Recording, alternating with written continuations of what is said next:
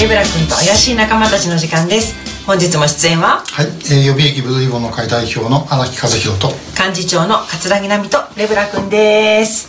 そしてそして先週に引き続きましてゲストはシンガーソングライターの大和さんです。よろしくお願いいたします。よろしくお願いします。いや先週はですね、えー、大和さんがなんか命を結果的に見たら命をテーマに歌を発信しているというようなことを伺ったんですけれども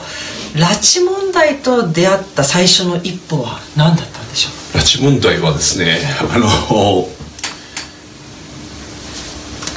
貞吉君ってシンガーソングライターが、はいうん、彼のイベントに、ええ、まあ、の声かけられまして、はい、で何回か、うん、あれ何回開催したのかな？そのうちの1回に、村尾さんがあの来られておりまして、はいで村尾さんがなんかすごいあのまあ、自分の歌を聴いてなんか感動くれ感動してくれたようなんですけど、うん、まあ、山本さんあの拉致問題の歌なんか作ってみないか？って声かけられたのがきっかけですね、うん、そうだったんです、ね、それであの「愛しき人よもう一度」という歌を作って,、はい、そうですね。それがきっかけですね。それがもう何年前なんでしょう、うん、ちょっと思い出せないですけど、問題の存在を知ってった時どんなふうにお感じになりましたか？知ったのはあの曽我さんが、帰国帰国された時のあのテレビのシーンですよね、はい、あれはやっぱり、うん、しかもあの佐渡出身っていうことで、うん、えこんな身近にこう拉致された人がいたのかっていうのも結構やっぱ衝撃的でしたね、うん、あ佐渡もそうやって、まあ、拉致された人がまあ、自分のあの小さな島のあの中にいたのかっていう。そうすると全然他人事じゃないなっていうのをすごい感じましたね、うん、そういう世界の話じゃなくて、うんうん、もういつあってもおかしくなかったような身近な問題っていうことをすごい感じましたね、であの「愛しき人よ」本当名曲なんですけれどもあの曲を作るにあたってはどんなことを思いながら作曲されたんですか、あのー、やっぱりあの歌作る前に、うん、戦没者の慰霊とかにもすごい関わってたので、やっぱりあの当時のすごくやっぱりそれを戦没者のああいう戦時中の問題にしてもやっぱりこう親子の絆っていうか、はい、やっぱり子供があの戦争に行く、うん、でそれをこう送り出すその母親父親、まあ、の気持ちとか、うん、そういうものってすごいやっぱその戦没者の家に関わることによってなんかすごい感じるものってあったんですよ。だからその延長で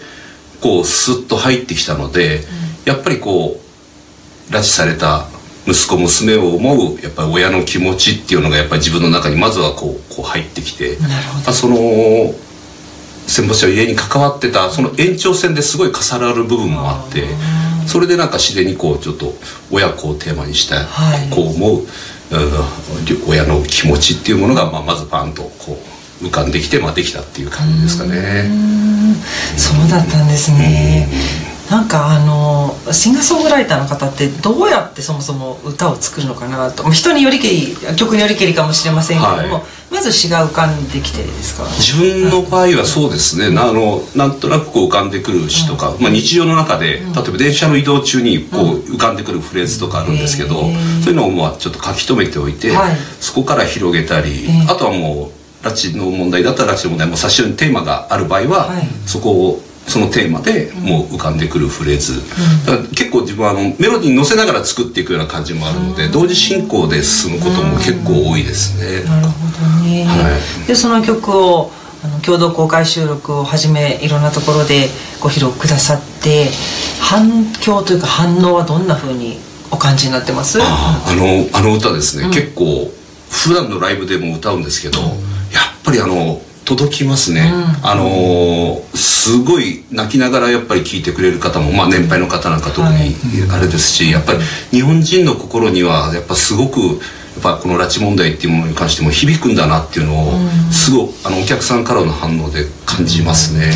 うん、皆さんこう訴えればこうすごく問題意識持って響いてくれるっていうのはその歌を歌うことによってなんかすごい感じてますね、うん、なるほど、はい、訴えればっていうところが一つのポイントかもしれませんね。やっぱり何もアクションを起こさないと、響かないままに通り過ぎてしまう人も多いのかなっていうのも活動しながら感じますけれども。荒木さんいかがですか、まあねあの本当歌っていうのはあのずっと残るから、ねこう頭の中にこう染み込んでいくんで、ね、それは本当にものすごい力がなると思いますよね。だからね、まあ、あのまた向こうでね潮風に乗っけてあの聞いてる人が、ね、一人でもたくさんいてくれることを期待するんだけども。本当そうですね歌とかあと「恵みへの誓い」をはじめとする演劇なんかはなんかこう情の部分に染み込んでくるしあと誤解を招か招くかもしれませんがエンターテインメント性があるからこそ裾野が広がるなっていう効果はすごい感じますよね。で今荒木さんが言ったみたいに向こうでリアルな被害者の方が佐野義さんとか大和さんとかさやさんとか、ね、あやきちゃんとかそういった方々の歌をどんな思いで聴いてるのかなって想像するとまたグッときてしまうものがあるんですが今あの直接拉致被害者の皆さんに呼びかけるとしたらどんな言葉をかけたいですか？あやっぱりあの村尾さんとね、うん、あの土岡でのあの公開収録でやっぱり一緒にイベント動くようになって、うん、やっぱりこ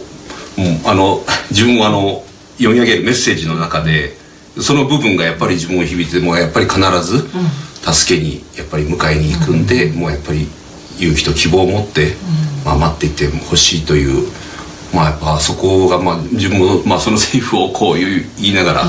うん、やっぱり自分の中にもやっぱ響いてくるものがあるので、まあそそれかなという感じですね。で残念なのはやっぱり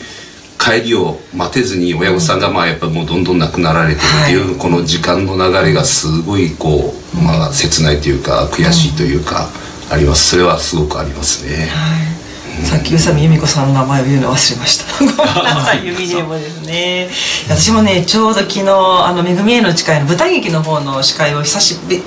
ぶりにしたんですね。で劇をもう一回見て私毎回そうなんですけどあの作品を見ると「日本へ帰ろう」って言ってめぐみちゃんの両親が夢の中でめぐみさんの両腕を取って左右から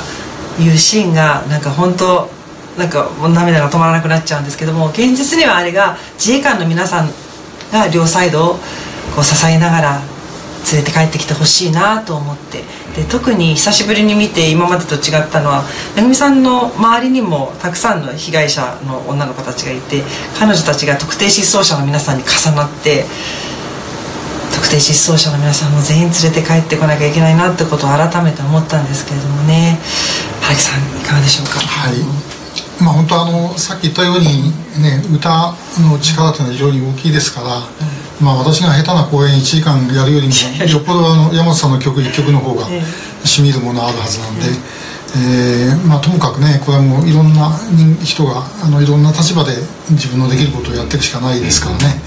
えー、まああの本当これからもぜひぜひ、うん、あのまた新しい曲作っていただいて、はい、そうですね。なんとなくあのちょっとまあ私の先入観かもしれないけど、うん、えー、なんかあの僕よりだいぶ年は下だと思うんだけども、うん、なんとなく我々の世代の若い頃にこう共通するような、えー、なんか歌の感じがねすることがちょっとあって、えー、えー、あのまあありがたいというか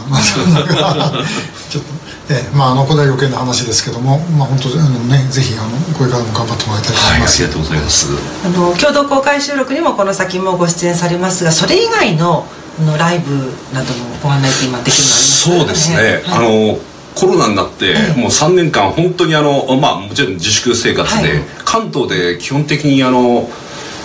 仕事のオファーでちょこっと歌ったりすることはあってもあの自分の主催のライブって完全にストップしてたのでうん、で地方に呼ばれて地方行ってコンサートしたりライブしたりっていうのはあったんですけど、はい、今年あの久々に復活で、はい、丸3年ぶりの復活で、うん、あの4月の9日に、はい、えーと、四谷のトッポという、はい、うライブハウスで。四谷のトッポで4月9日、はい、あと5月20日に、うん、えー、蕨市の埼玉の蕨市の、うん、えーと駅からすぐ近いクルルというあの市の市民会館ホールですね、うん、そこの2つがまあ一応今あの決まっておりましてまあ、ただあのコロナ前みたいな大きなホールのはまだちょっと難しいかなと思うんでちょっと規模を、あの小さくしたあのコンサートライブですけど、一応それが決まってましてあとは夏にもう考えたら5年ぶりになるんですけど、佐渡ふるさとの佐渡でもまあホールコンサート夏にやろうかなと今ちょっとはい。いいですねぜひぜひね皆さん実際に生の大和さんの声を聞いていただくとまたね考えもひとしおだと思いますのでライブの方にも足を運んでいただけたらと思います。はい先週今週と大和さん本当にどうもありがとうございました。ありがとうございました皆さんも最後までご覧いただきましてありがとうございました。ぜひいいねボタンのクリックそして Twitter のフォローもよろしくお願いいたします。ではではまた来週